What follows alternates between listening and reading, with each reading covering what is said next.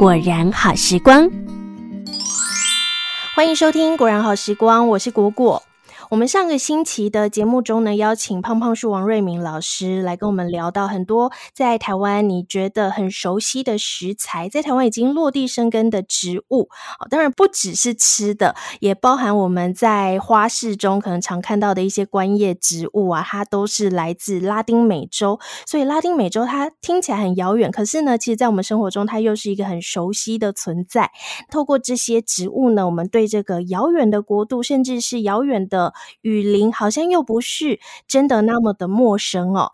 那这一集呢，我们一样邀请到胖胖树王瑞明老师要来跟我们从名字的角度出发，因为很多来台湾很久很久的所谓很台的外国人，这些农作物呢，他们都有一个很 local 的名字，有台语的名字。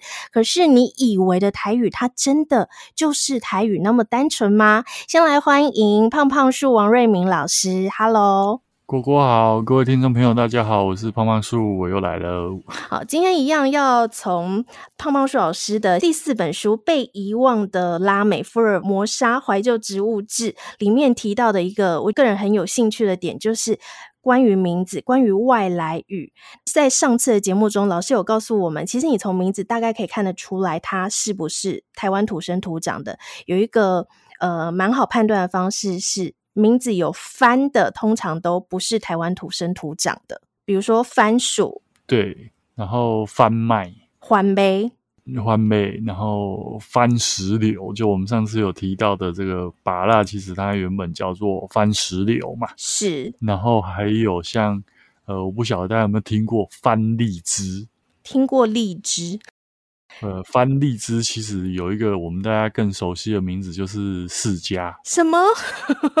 释迦在植物学上，我们叫它番荔枝。然后另外还有像大家很喜，刚刚上次有讲过，青这个辣椒应该叫番椒，番椒。哦。那还有比如说像木瓜，木瓜牛奶的木瓜，它其实应该要叫做番木瓜。哦，所以它都是跟。哥伦布那个时期有一点关系的，呃，不是有一点，是非常多点，因为它都是这个哥伦布发现新大陆之后，才从这个拉丁美洲来到旧世界的蔬菜水果，然后辗转的来到台湾。对，那我们今天就从这个番字系列出发哦，番麦、番吉明明都有台语的名字哦，可是呢，它其实也都是来自拉丁美洲，可是。番薯啊，还有番麦，就是玉米，它其实也是非常重要的一个经济作物，非常重要的一个主食。像我们台湾，呃，听长辈说，以前吃非常多的地瓜，吃非常多的番吉。对，因为以前主要是农村时期，然后有时候这个经济状况不是那么好的时候啊，那这个番薯。就旱季，还有这个黄梅，它是很耐旱、耐贫瘠的作物。哦，那说真的，这个整个亚洲地区也是因为引进了这两项作物，才度过了很多的饥荒，那甚至造成这人口爆炸性的成长。是，所以人口爆多跟这也有关系。对对对，其实跟拉丁美洲有关系，不然以前我们主食大概就是稻米嘛。那稻米大概你可以想象，就算是台湾，你一年大概就只能种两次，因为它这个相对比较怕冷。嗯，那冬天你变成你就只能种其他的作物。那真正能够提供大量淀粉的，然后又耐寒又好种的，就是这个玉米、番麦，嗯，还有这个番薯这两个作物，改变了这个亚洲的人口。是。不过在台湾，大家比较熟悉的还是吃番薯，对，番薯。那甚至我们以前都会用这个番薯来自比嘛，就是说台湾岛长得像番薯，是那台湾人的命像番薯啊命啊，怎么样都能活下去，是不是？可是呃，非常有趣的是，这个番薯是拉丁美洲的原住民，也是拉美原住民这一件事情，我们已经接受了。那他是什么时候来台湾的？他来台湾的时间就非常长了。他在十七世纪初，然后那时候呃明朝的是有一个叫做陈帝，嗯，那他经过台湾的时候，他就有看到那时候原住民已经有栽培这个番薯，所以他来的时间又比其他很多作物来的早，嗯。不过，因为它毕竟是拉丁美洲的植物，那我们知道原住民的航海技术其实很好，嗯，所以它可能还是先辗转到太平洋的其他岛屿之后，再来到台湾。是我刚刚看这书里面啊，番薯它的花长得很漂亮，诶。哦，对，非常漂亮哦，而且番薯跟一个我们很熟悉的植物是亲戚，就是同科同属，就是。大家很熟悉的牵牛花，他们他们好花是长得有点像，可是他们是亲戚哦。呃，不是有点像，番薯其实就是一种牵牛花。什么？太崩溃！是又处于这个惊奇。对，番薯是牵牛花。对，它就是牵牛花这个属的其中一种。哦，那所以它跟牵牛花一样。牵牛花另外一个日本的名字叫朝颜嘛，所以它就是大家就可以理解，它大概就是早上会开花，然后到了接近中午，它就对它就快还不到中午就太阳开始热，它其实花朵就会凋谢了。所以像我都是中午过后才会起床出门的人，我大概就没有机会看到番薯开花。你可以买本我的书打开。看照片有，我现在就是 看着它，看着它，是哦，原来是这样。那其实啊，我们刚刚讲到说番薯，它常常被拿来形容说，哎，台湾人很像番薯嘛。除了说台湾岛的形状长得像之外，它也是在很艰难艰困的环境下都可以长得很好。这一点呢，我相信如果说你家里有买过寒橘，然后没有立刻吃，它就会突然长出很多地瓜叶，是同样的道理。我们讲的所谓它叫地瓜嘛，嗯、那有番薯，它其实它整块其实是在土里面的。哦，那当然你你会发现，你放在就是家里，它很快，你如果没有吃完，它可能会冒芽出来。是，可是如果你希望它又一继续长地瓜，你还是要把它种到土里。哦，所以希望它长多一点，还是要把它埋整个呃那个茎埋在土里面嘛？对对对，它它其实是块根，块根。对，就是番薯是块根，是，那把它埋在一般的培养土，什么都 OK。哎，番薯真的是非常厉害啊，所以你怎么种的，大概大概大概都可以活。对啊，我就是整个直接每天给它喷一点水，也没有土，它好像也长得蛮快乐的。只是说你要生再长番薯，就还是要在土里面。对对对，就是还是要给它比较大一点的空间，因为它不是很小型的植物，你大概没有办法用盆栽让它长很多番薯。你盆栽只能长很多番薯叶、地瓜叶来吃。那我这个番薯自己诶、欸、没吃完，然后自己长出来的地瓜叶是可以直接吃的吗？可以，可以，可以，可以。你就摘下来，然后洗一洗。因为你自己种，你大概知道说你给它的水啊，其他的是不是干净的？不然它越长越长，然后你不知道怎么办，你就把它咔嚓了，嗯，然后就变成你的晚餐。它会有什么品种之分？哪一种比较好吃嘛？比如说台农五十七号的比较好吃，这样。五十七号是一般我们吃的是它的这个地瓜，就是你在便利商店吃到那个烤番薯，金黄色的那个就是五十七号。那五十七号的地瓜长出来的地瓜叶比较没有那么好吃，呃，就是好吃的地瓜叶我忘记它是几号。你会发现你去卤味摊买的那个地瓜叶是圆形、爱心型的，对不对？是那种是好吃的地瓜叶，那五十七号长出来是比较有点像枫叶的那种形状的。哦，对对对对，我家的好像就是长出枫叶形状，对，还是能吃，只是没那么好吃。吃对，就稍微纤维再多一点这样。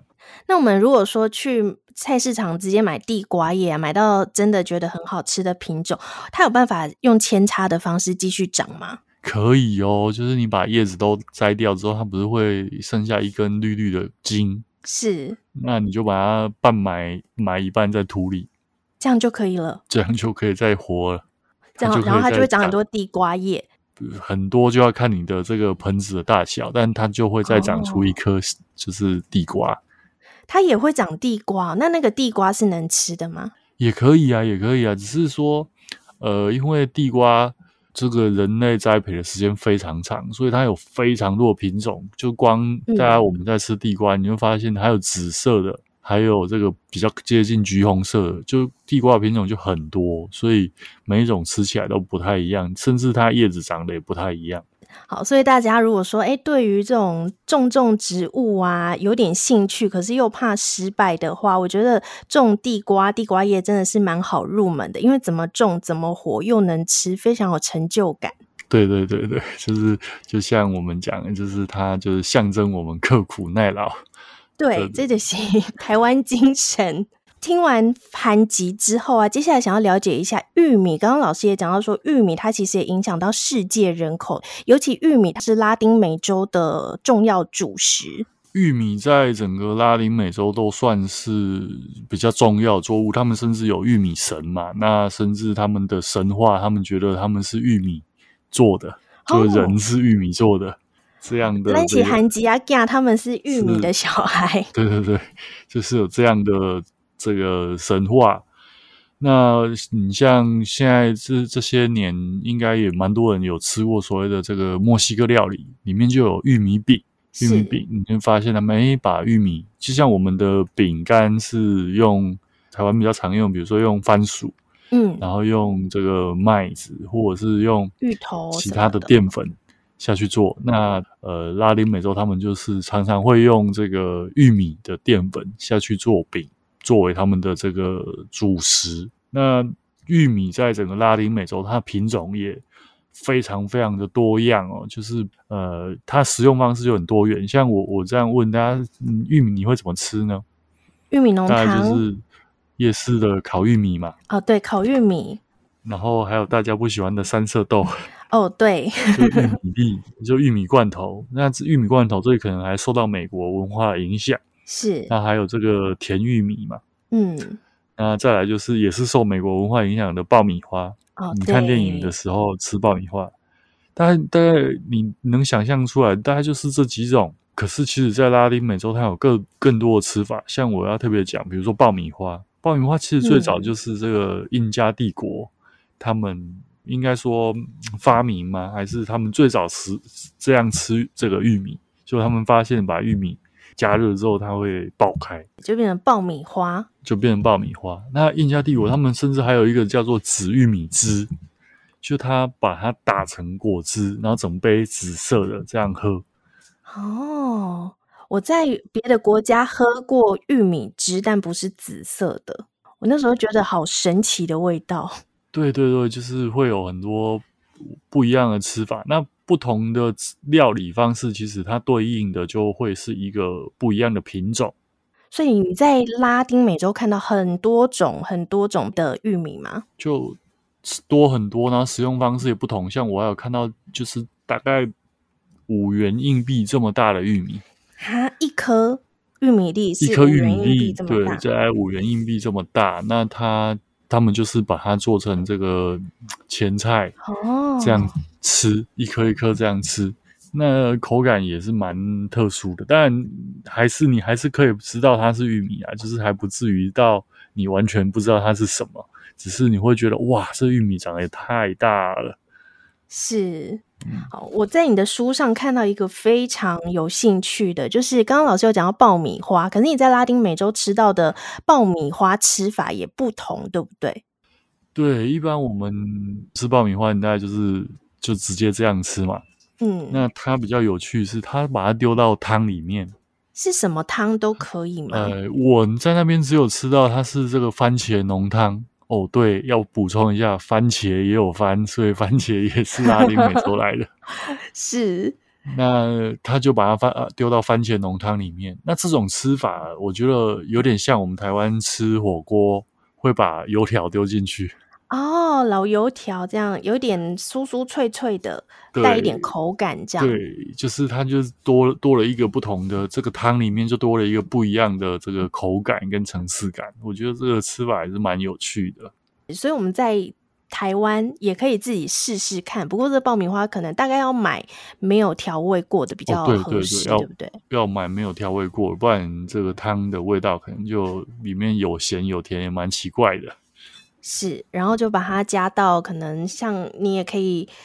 仿制这个番茄浓汤，然后自己加爆米花，嗯、自己来想象一下，说，诶，胖胖鼠老师在拉丁美洲吃到的大概是什么样的口感，什么样的口味？那刚刚还有讲到番石榴、芭辣，芭辣这个名字那么的台，还有什么偷芭乐，我们已经接受它是拉美原住民了嘛？那老师你在拉丁美洲也有看到芭乐相关的料理吗？或是你甚至直接看到芭乐本人，觉得嗯，我现在好像回到了台湾。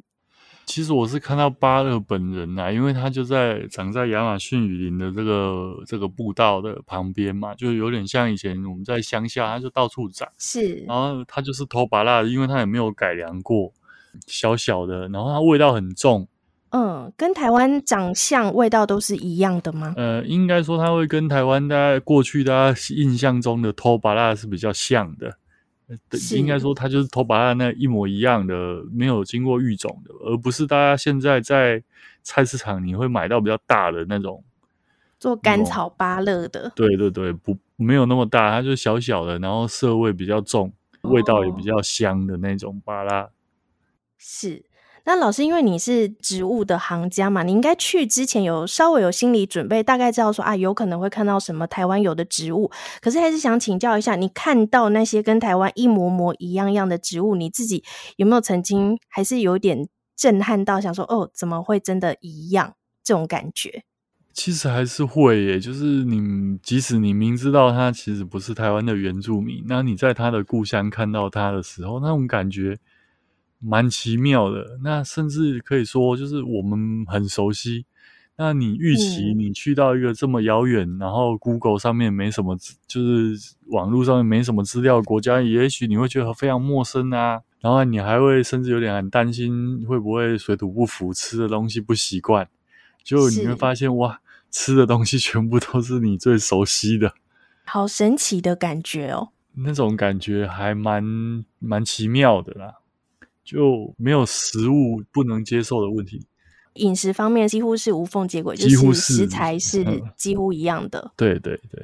那最后还有一点时间，想请胖胖树老师来跟我们讲。我们刚刚讲到说这一集要从名字出发嘛，那我们知道说，哎，番字系列，他可能看得出来他是外国人。那有没有其他明明你觉得他就是台语的名字，但他其实不是台语的？像是番茄的台语好像叫柑仔蜜。呃，柑仔蜜其实。呃，像古书就是清代的古书，它是写作甘仔蜜，甘仔蜜。那你念起来，你会觉得这个就是台语啊？柑仔蜜那不是有一个啊？不是就是台语最常见的这个语助词吗？那其实根据语言学家的研究，就柑仔蜜其实也是外来的，受到外来影响。它最早其实也是就番茄跟这个英文我们大家熟悉的 tomato 是。同样的语言的来源。是，那它传传传，就是先影响了西班牙，西班牙又影响了这个菲律宾他加禄语，那菲律宾他加禄语就变成 Camatis，Camatis，Camatis，哎，好像跟柑仔蜜有点接近了，哎，他先影响了菲律宾，菲律宾又影响了潮州话，就变 Gamadi，Camatis 变 Camatit，就又更像了，对不对？对，那最后变柑仔蜜。因为柑仔甜听起来还是很怪嘛，那最后变柑仔蜜，有一个蜜，它就就把台语的字跟音融进去，你就已经完全找不到它的外来的那种气息了。其实它还是一个受海外影响的词汇啦，是比较接近的，大概就是菲律宾的他加禄语。呃，比如说像释迦。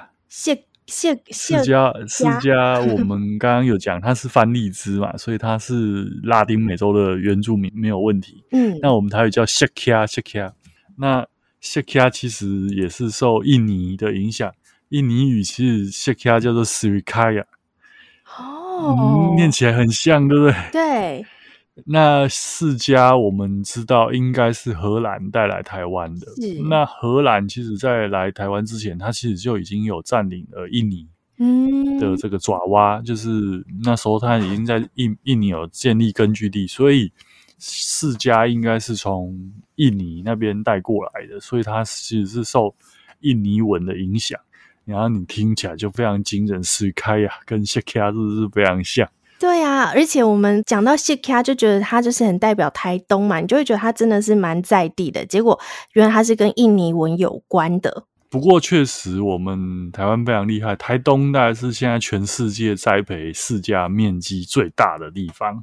是，这是跟它的地理环境有关吗？对，台东它的气候，因为释迦其实蛮怕冷的，它就是一个很纯粹的热带的水果，只是说。呃，我们台湾又把它改良，现在非常好吃啊！因为说我们台湾的呃农业这个育种的技术非常厉害，所以我们的释迦还比释迦的故乡吃起来更好吃。嗯，好，老师刚刚跟我们讲的是释迦，可能是跟印尼的语言有关。那其他的像是 lembu 也是，对不对？呃，lembu 也是。那不过 lembu 它就不是拉丁美洲的植物，它是这个印尼的植物。Oh, 那 lembu 的印尼语叫做 jambu，jambu，它好像哦，然后就变成 lembu，非常接近啊。那它也是荷兰带来台湾，就差不多时期，然后引进的这些水果一起来了。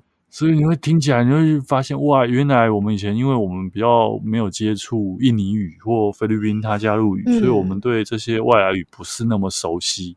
但是语言学家很厉害，他就一一考证。那语言通常都会受到引进国还有这个原产地的影响，所以我们从它的来的时间，然后去找，然后就会发现哦，应该就是受到印尼的影响。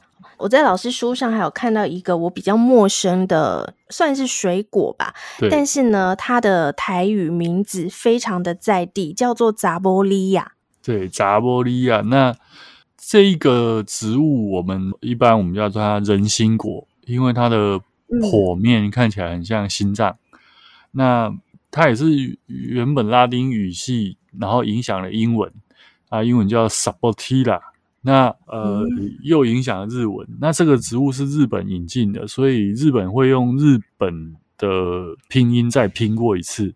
那到台湾 Sapoteria 就传传传就变台语的扎波利亚，超级 超级在地，超 local，对。扎波利亚，但是它其实也是一个外来。那除了这个，其实人心果可能大家不熟啦。嗯，有一个大家比较熟悉的水果，就洛梨。那洛梨也是拉丁美洲，尤其是这个中美洲的植物哦，就是我们中美洲很多邦交国重要的作物。嗯，那洛梨，我想应该大家都非常熟悉。但是我问大家，你知道洛梨的台语吗？不会，不会，对不对？嗯、但我我发现很多人会洛梨的英文哦。对，avocado，对，avocado，那 avocado 日文念起来就变嗯，avocado，嗯，就会变成这样。那 avocado 在台语再转换一次，就会变成阿布卡勒。哈啊，阿布卡勒就很像，就是很很有趣的一个转换。阿布卡勒，这是妈妈比较高。嗯，阿布卡勒，这是洛黎的台语哦。对对对，这是洛黎的台语，就就。有一点诙谐，但是你会觉得这你怎么想，你也不觉得阿布卡勒会是外来语，是它是外来语。其实很多的外来的作物，不是只有我们台湾，就全世界都是外来的作物。通常都有两种命名方式，嗯，一种就是音译，就直接用声音来翻译，就像我们上次讲的那个灿树台风嘛，灿度就直接翻音译。那另外一种就是看有没有长得很像的。嗯，那在前面多加一个字哦，比如说石榴，我们熟悉的石榴里面很多种子嘛，嗯、那多加一个字番石榴，因为芭乐跟石榴其实都有多籽，那形状也长得有一点点相似嘛，是番石榴。那番茄，因为我们华文已经有茄子了嘛，嗯、那番麦，因为我们原本就有麦哦，所以它就变番麦，所以。有一些是用形或者是类似的东西多加一个字，然后，有一些是走音译这条路。嗯，主要大概就这两种方向。嗯。对，主要是这两种，所以很多植物你特别去看，你就会你从名字就会发现很有趣的这个现象。是。好，那因为时间的关系啊，其实，在胖胖树老师这本书里面呢、啊，还有一大半是在讲在拉丁美洲看到的一些事情，还有一些体验。像我个人对于萨满就很有兴趣，不过呢，因为节目上时间有限，所以我就想说，我们先从食物来谈，让大家多了解一下。那未来有机会，还是想要请胖胖树老师再来跟我们分享这些跟旅游有关的所见所闻。好啊。今天非常谢谢胖胖树王瑞明老师的分享，谢谢果果，谢谢大家。好，那我们下次再见喽，拜拜。